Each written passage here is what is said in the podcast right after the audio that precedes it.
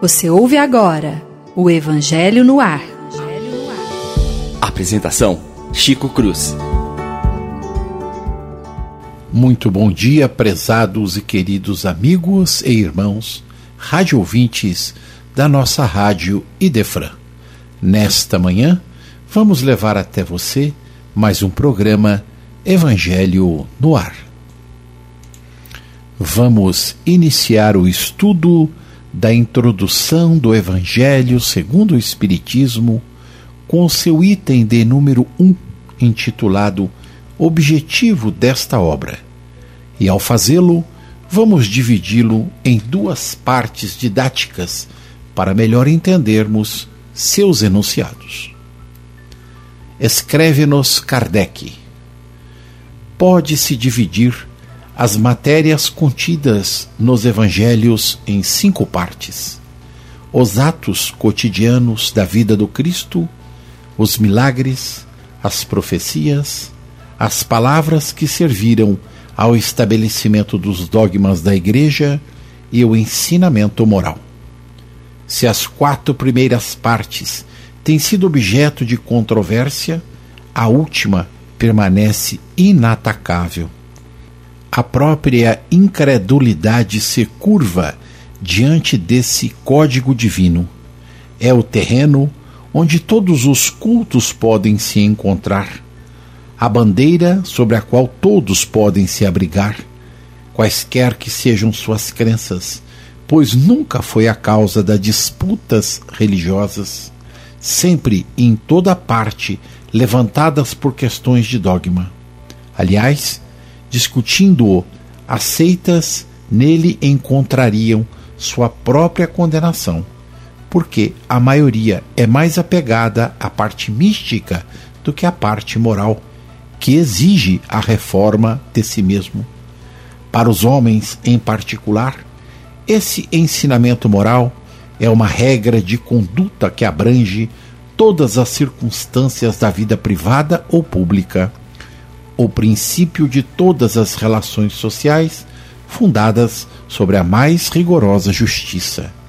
É, enfim, e acima de tudo, o caminho infalível à felicidade a ser conquistada, uma ponta de véu levantada sobre a vida futura. Essa parte é objeto exclusivo desta obra.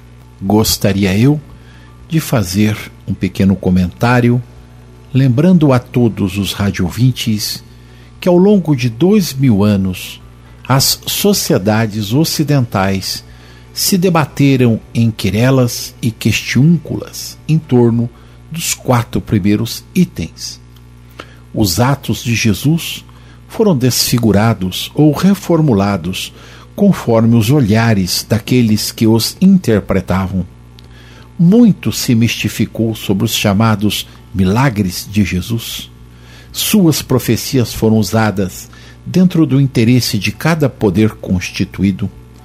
Os dogmas criados e utilizados pelas igrejas romana, ortodoxa ou protestantes dentro do seu viés ou entendimento. Porém, o ensino moral do Cristo jamais pode ser contestado, desfigurado, mistificado dogmatizado. E é sobre esses ensinamentos que os Espíritos do Senhor se manifestam, interpretando-os de maneira clara e precisa, facilitando para todos nós seu aprendizado de maneira simples, porém expressiva, acrescida muitas vezes de seus comentários edificantes.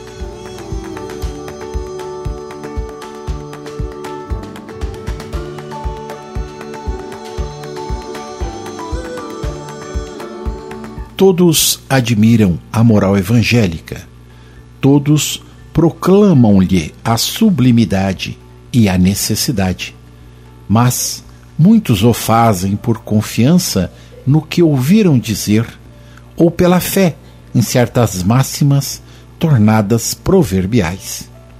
Mas poucos a conhecem a fundo e menos ainda a compreendem e sabem deduzir-lhe as consequências. A razão disso está, em grande parte, na dificuldade que a leitura do Evangelho apresenta, ininteligível para a maior parte dos leitores.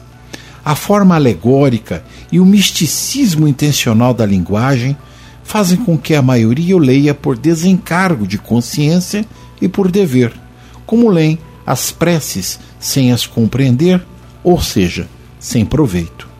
Os preceitos de moral, disseminados aqui e ali, confundidos na massa de outros relatos, passam desapercebidos tornam-se então impossível apanhar-lhes o conjunto e fazê-los objetos de uma leitura e de uma meditação individual. É verdade que já se fizeram tratados de moral evangélica, mas a adaptação em estilo literário, moderno, tira a pureza primitiva, que lhe dá ao mesmo tempo o encanto e a autenticidade. Ocorre o mesmo com as máximas condisoladas e reduzidas à sua mais simples expressão proverbial, não sendo mais que aforismos, falas ou ditos que perdem uma parte do seu valor e de seu interesse pela ausência dos acessórios e das circunstâncias nas quais foram dadas. Percebamos, prezados amigos, que Kardec, de maneira clara traduziu as muitas dúvidas que se passam no coração e na mente das pessoas, sejam elas simples ou não. A maioria não consegue entender exatamente o que se fala nas lições morais do Evangelho. Questões históricas, sociais, geográficas, entendimento das leis que regiam tanto a hebreus quanto a romanos, desconhecimento dos hábitos e costumes dos povos do Oriente. Deixam enormes dúvidas sobre os porquês dos ensinamentos dados por Jesus da maneira que foram ministrados. Enfim, Kardec esclarece dirimindo essas dúvidas, aclara o significado desses ensinamentos e retira todas as interpretações dúbias que porventura estejam estabelecidas na leitura desta ou daquela lição moral. Cai por terra o véu que cobriu os olhos de qualquer um que deseje entender de maneira objetiva e racional o Evangelho e as lições morais do Cristo. Nas conclusões do Livro dos Espíritos, Santo Agostinho um dos espíritos mais presentes com seus ensinamentos na doutrina, no item de número 8, nos diz: Os espíritos perguntam algumas pessoas: nos ensinam uma nova moral? Qualquer coisa de superior ao que o Cristo ensinou? Se essa moral não é outra senão a do Evangelho, que vem fazer o Espiritismo? Esse raciocínio se parece singularmente aquele do califa Omar, falando da biblioteca de Alexandria. Se ela não contém, dizia ele, mais do que aquilo que existe no Alcorão, é inútil e, portanto, deve ser queimada. Se encerra outra coisa, é má, e tanto mais deve ser queimada. Não. O Espiritismo não encerra uma moral diferente daquela de Jesus. Mas perguntaremos, por nossa vez, se antes de Cristo os homens não dispunham da lei de Deus revelada a Moisés, sua doutrina não se encontra no Decálogo? E por isso se dirá que a moral de Jesus foi inútil? Perguntaremos ainda aos que negam a utilidade da moral espírita, porque a do Cristo é tão pouco praticada e porque até mesmo aqueles que proclamam a sua sublimidade são os primeiros a violar a primeira de suas leis, a caridade universal? Os Espíritos vêm não somente confirmá-las, mas também mostrar-nos a sua utilidade prática. Eles tornam inteligíveis e patentes as verdades que só haviam sido ensinadas sobre a forma alegórica. E ao lado da moral, vem definir-nos os mais abstratos problemas da psicologia. Jesus veio mostrar aos homens a rota do verdadeiro bem. Enfim, meus amigos, Enquanto o pensamento dos homens se mantém tacanho e mesquinho, acreditando que são os donos absolutos da verdade, o tempo, a ciência, os próprios homens vêm desafiar seus credos e dogmas, trazendo a nós outros a face oculta da verdade que eles não desejam ver, ouvir ou entender. Caem por terra a inutilidade de suas meias verdades e as sociedades como um todo se desmoronam e se transformam. Importante pensarmos que os exemplos que temos ao longo de nossa história é que muitas verdades absolutas se desintegraram e foram substituídas por tantas outras que passaram a ocupar seus lugares. Umas permanecem ainda nos dias de hoje, outras tantas também já foram trocadas por verdades mais modernas que as suplantaram por conta de novos paradigmas. E aí então a humanidade se dá conta, uma vez mais, de que somente e unicamente a verdade que permanece entre nós é a do Cristo, a do amor. Ama teu próximo como a ti mesmo e a Deus sobre todas as coisas. Tudo mais é passivo de transformação.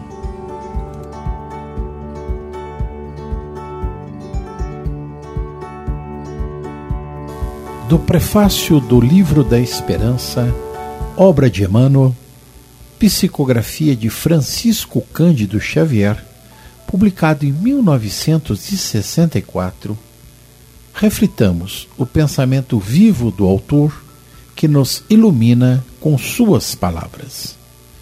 O Evangelho, segundo o Espiritismo, cujas consolações e raciocínios pretende palidamente refletir, não tem outro objetivo senão convidar-nos ao estudo das sempre novas palavras de Cristo. Muitos homens doutos falaram delas através do tempo, e alguns deles, de certo, com a melhor intenção, alteraram-lhes de algum modo o sentido para acomodá-las aos climas sociais e políticos em que vivem.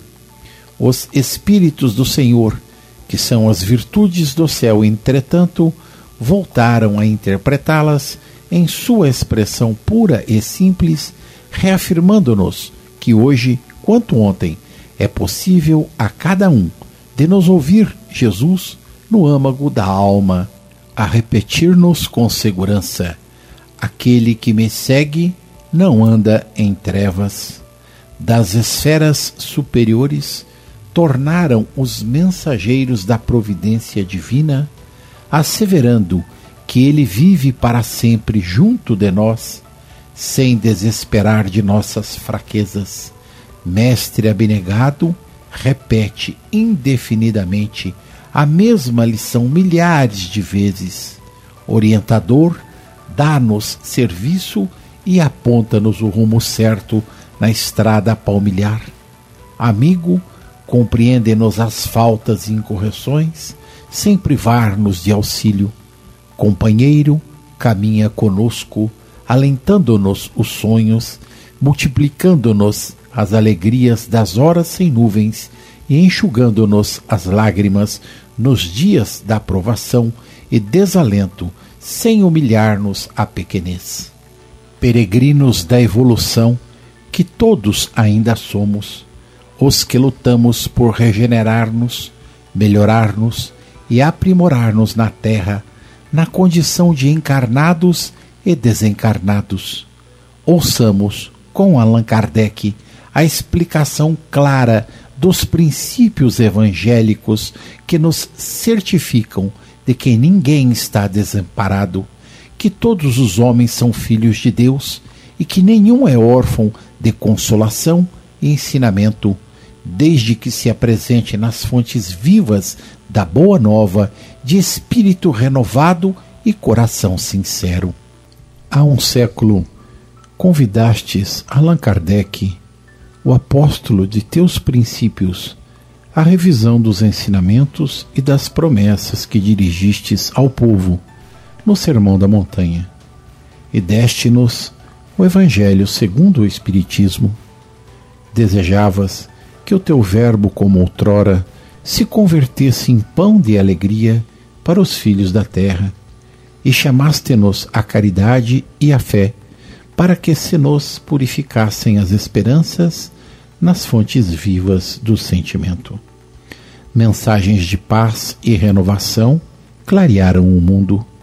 Diante das tuas verdades que se desentranharam da letra, abandonamos os redutos de sombra a que nos recolhíamos, magnetizados por nossas próprias ilusões, e ouvimos-te de novo a palavra solar da vida eterna. Agradecemos-te este livro em que nos induzes à fraternidade e ao trabalho, à compreensão e à tolerância, arrebatando-nos a infligência das trevas pela certeza de tuas perenes consolações. Obrigado, Senhor, não somente por nós, que devemos a essas páginas as mais belas aspirações nas tarefas do cristianismo redivivo, mas também por aqueles que as transfigurariam em bússola salvadora nos labirintos da obsessão e da delinquência, pelos que as abraçaram quais âncoras de apoio em caliginosas noites de tentação e desespero, por aqueles que as consultaram nos dias de aflição e desalento, aceitando-lhes as diretrizes seguras nas veredas da provação regenerativa, pelos que as transformaram em bálsamo de conforto e paciência nos momentos de angústia, pelos que ouviram juntos delas o teu pedido de oração e de amor, a bem dos inimigos, esquecendo as afrontas que lhes retalharam os corações, pelos que as apertaram de encontro ao peito para não tombarem asfixiados pelo pranto da saudade e da desolação à frente da morte, e por todos aqueles outros que aprenderam com elas a viver e confiar, servir e desencarnar, bendizendo-te o nome. Ó Jesus, no luminoso centenário de o Evangelho segundo o Espiritismo, em vão tentamos articular diante de ti a nossa gratidão jubilosa. Permite, pois, agradeçamos em prece a tua abnegação tutelar e, enlevados ante o livro sagrado que te revive a presença entre nós, deixa que te possamos repetir, humildes e reverentes. Obrigado, Senhor.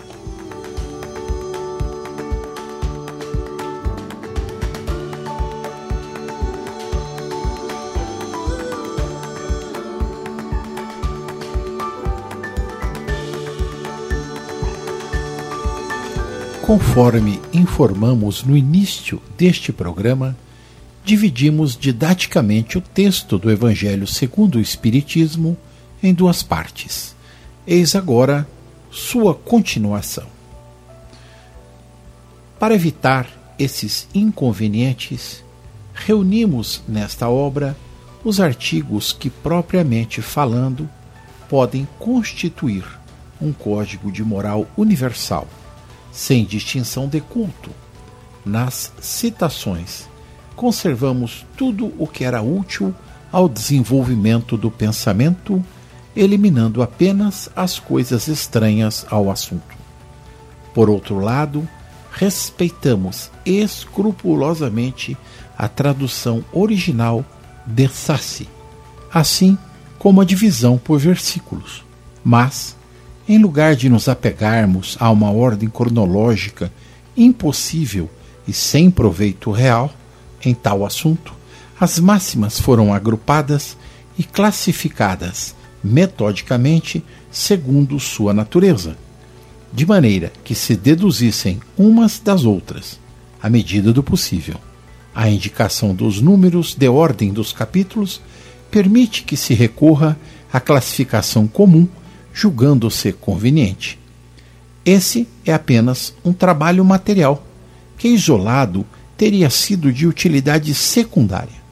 O essencial era colocá-lo ao alcance de todos, pela explicação das passagens obscuras e pelo desenvolvimento de todas as consequências, visando sua aplicação às diferentes situações da vida. É o que tentamos fazer com a ajuda dos bons espíritos que nos assistem. Muitos pontos do Evangelho, da Bíblia e de autores sacros em geral são ininteligíveis e muitos até parecem irracionais, por faltar a chave para se compreender seu verdadeiro sentido. Essa chave está inteiramente no Espiritismo, como já puderam convencer-se os que o estudaram seriamente, e como o reconhecerão melhor ainda mais tarde.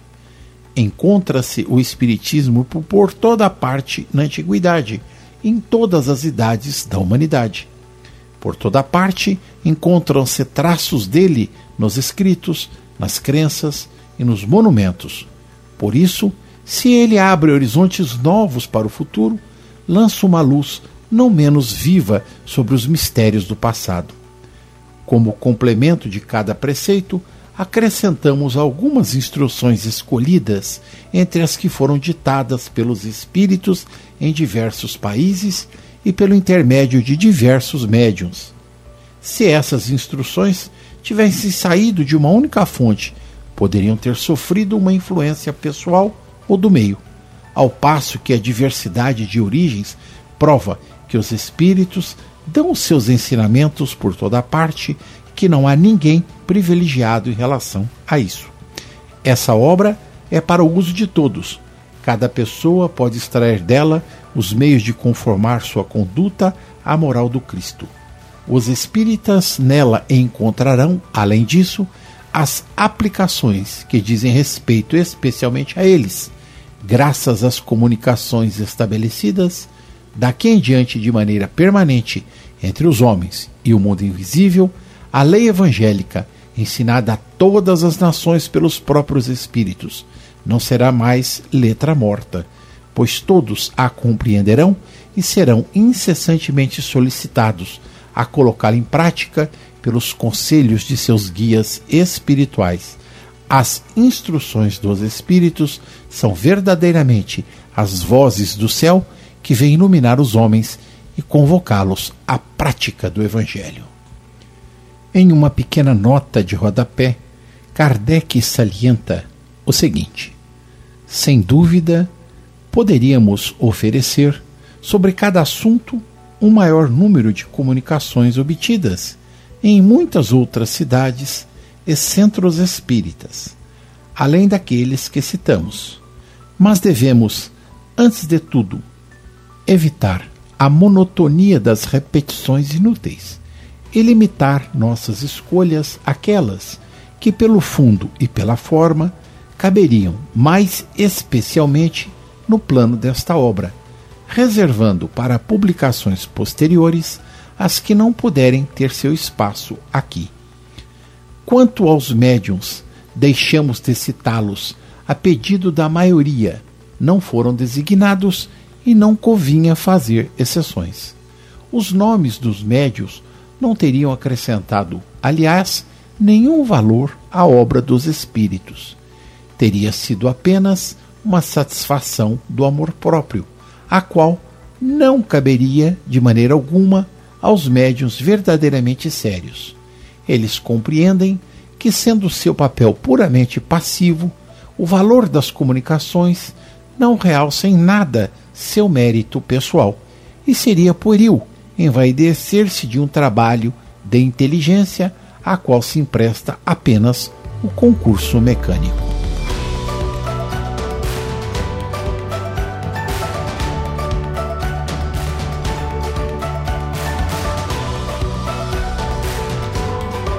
Uma vez mais, vamos buscar a fala esclarecedora de Santo Agostinho nas conclusões do Livro dos Espíritos para elucidar o texto kardeciano. Diz ele: com o Espiritismo, a humanidade deve entrar numa fase nova, a do progresso moral, que lhe é consequência inevitável. Deixai, pois, de vos admirar da rapidez com que se propagam as ideias espíritas. A causa disso está na satisfação que elas proporcionam a todos os que as aprofundam e que nelas vem alguma coisa mais do que um fútil passatempo. Ora, como o homem quer a sua felicidade acima de tudo, não é de admirar que se interesse por uma ideia que o torne feliz. O desenvolvimento dessas ideias apresenta três períodos distintos. O primeiro é o da curiosidade provocada pela estranheza dos fenômenos. O segundo é a do raciocínio e da filosofia. O terceiro, o da aplicação e das consequências. O período da curiosidade já passou. A curiosidade não dura mais do que um certo tempo e, uma vez satisfeita, muda de objetivo. Mas o mesmo não acontece com o que se refere ao pensamento sério e ao raciocínio. O segundo período já começou e o terceiro o seguirá inevitavelmente. O Espiritismo progrediu, sobretudo, depois que foi melhor compreendido na sua essência, depois que lhe perceberam o alcance, porque ele toca nas fibras mais sensíveis do homem, as da sua felicidade, mesmo neste mundo. Nisso está a causa de sua propagação, o segredo da força que o faz triunfar ele torna feliz os que o compreendem, enquanto a sua influência não se estende sobre as massas. Mesmo aquele que não tenha testemunhado nenhum fenômeno material de manifestações dirá: além dos fenômenos, há uma filosofia. Esta filosofia me explica o que nenhuma outra havia explicado. Nela encontro, pelo simples raciocínio, uma demonstração racional dos problemas que interessam no mais alto grau ao meu futuro. Ela me proporciona a calma, a segurança, a confiança, me livra do tormento da incerteza e, ao lado disto, a questão dos fatos materiais se torna secundária. Vós todos que o atacais, quereis um meio de o combater com sucesso? Ei-lo aqui substituí-o por alguma coisa melhor. Encontrai uma solução mais filosófica para todas as questões que ele resolve. Dai ao homem outra certeza que o torne mais feliz. Mas compreendei bem o alcance dessa palavra certeza, porque o homem não aceita como certo senão o que lhe parece lógico. Não vos contenteis em dizer que isso não é assim, pois é muito fácil negar. Provai, não por uma negação, mas através de fatos, que isso não é, jamais foi e nem pode ser. E se isso não é, dizeis sobretudo o que devia ser em seu lugar. Provai, por fim, que as consequências do Espiritismo não tornaram os homens melhores e, portanto, mais felizes pela prática da mais pura moral evangélica moral que muito se louva, mas pouco se pratica. Quando tiverdes feito isso, tereis o direito de o atacar. O Espiritismo é forte porque se apoia nas próprias bases da religião: Deus, a alma, as penas e recompensas futuras, e porque, sobretudo, mostra essas penas e recompensas como consequências naturais da vida terrena oferecendo um quadro do futuro em que nada pode ser contestado pela mais exigente razão. Vós, cuja doutrina consiste inteiramente na negação do futuro, que compensação ofereceis para os sofrimentos deste mundo? Vós vos apoiais na incredulidade e ele se apoia na confiança em Deus. Enquanto ele convida os homens à felicidade, à esperança, a verdadeira fraternidade, vós lhe ofereceis o nada por perspectiva e o egoísmo por consolação. Ele explica tudo, vós nada explicais. Ele prova pelos fatos, e vós nada provais. Como quereis que o homem hesite entre as duas doutrinas? O que faz a moderna ciência espírita? Reúne em um todo o que estava disperso, explica em termos próprios o que só se conhecia em linguagem alegórica, poda tudo aquilo que a superstição e a ignorância haviam criado para deixar somente o que é real e positivo. Eis o seu papel. Mas não lhe cabe o papel de fundadora. Ela revela o que existe, coordena, mas não cria nada, porque as suas bases estão em todos os tempos e em todos os lugares. Quem, pois, ousaria considerar-se bastante forte para abafá-la sobre os sarcasmos e mesmo sobre a perseguição? Se a proscreverem num lugar, ela renascerá em outros, nas mesmas condições em que foi banida, porque está na própria natureza, e não é dado ao homem aniquilar uma potência da natureza, nem opor o seu veto aos decretos de Deus. As comunicações com os seres de além-túmulo tiveram por resultado nos fazer compreender a vida futura, nos fazer vê-la nos iniciar nos princípios das penas e dos gozos que nos esperam, segundo os nossos méritos, e por isso mesmo conduzir ao espiritualismo aqueles que não admitiam em nós mais do que uma máquina orgânica. Assim, tivemos razão de dizer que o Espiritismo matou o materialismo através dos fatos. Não tivesse ele produzido mais do que isso, e a ordem social lhe teria de ser reconhecida. Mas ele fez mais. Mostra os inevitáveis efeitos do mal e, por conseguinte, a necessidade do bem. O número dos que ele conduziu a sentimentos melhores, neutralizando as suas tendências más e desviando-as do mal, é maior do que se pensa e aumenta todos os dias. É o que para eles o futuro já não se compreende, que se pode explicar quando se vêm e quando se ouvem os que nos deixaram lamentar-se ou felicitar-se pelo que fizeram na terra.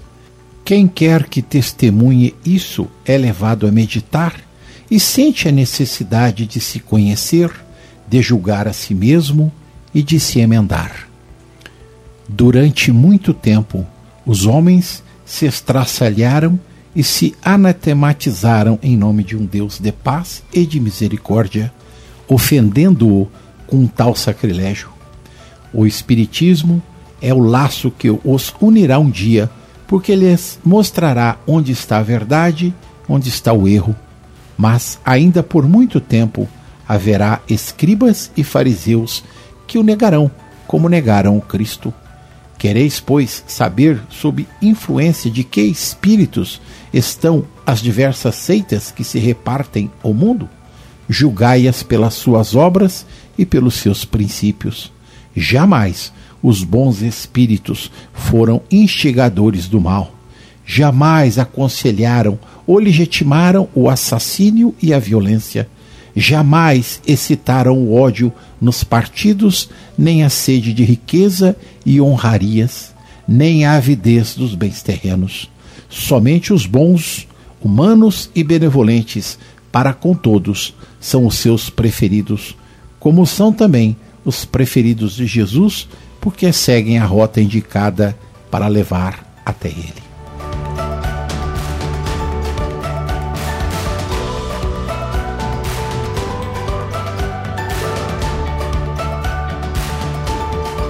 Prezados amigos, após tantas falas que clarificam e esclarecem as nossas consciências, seguindo a orientação de Kardec, que diz: somente quando o fruto amadurece ele pode estar pronto para ser colhido. Nós outros entendemos que a doutrina dos espíritos realmente acontece para aqueles que estão prontos para entendê-la, compreendê-la e assimilá-la. Nesta manhã, após tudo aquilo que ouvimos, façamos durante a semana uma reflexão profunda a respeito de como nos colocamos perante a vida, perante a doutrina e busquemos melhor internizá-la em nossos corações. façamos esse esforço em benefício de nós mesmos, em benefício do trabalho do amado Mestre Jesus. Extremamente agradecidos a Jesus pela oportunidade, extremamente agradecido aos radiovintes que nos prestam preito da sua atenção. Deixamos aqui o nosso bom dia, desejando uma excelente semana a todos os amigos. Com as bênçãos de Jesus, o nosso abraço. Até a próxima semana. A Rádio Idefran apresentou o Evangelho no Ar. O Evangelho no Ar.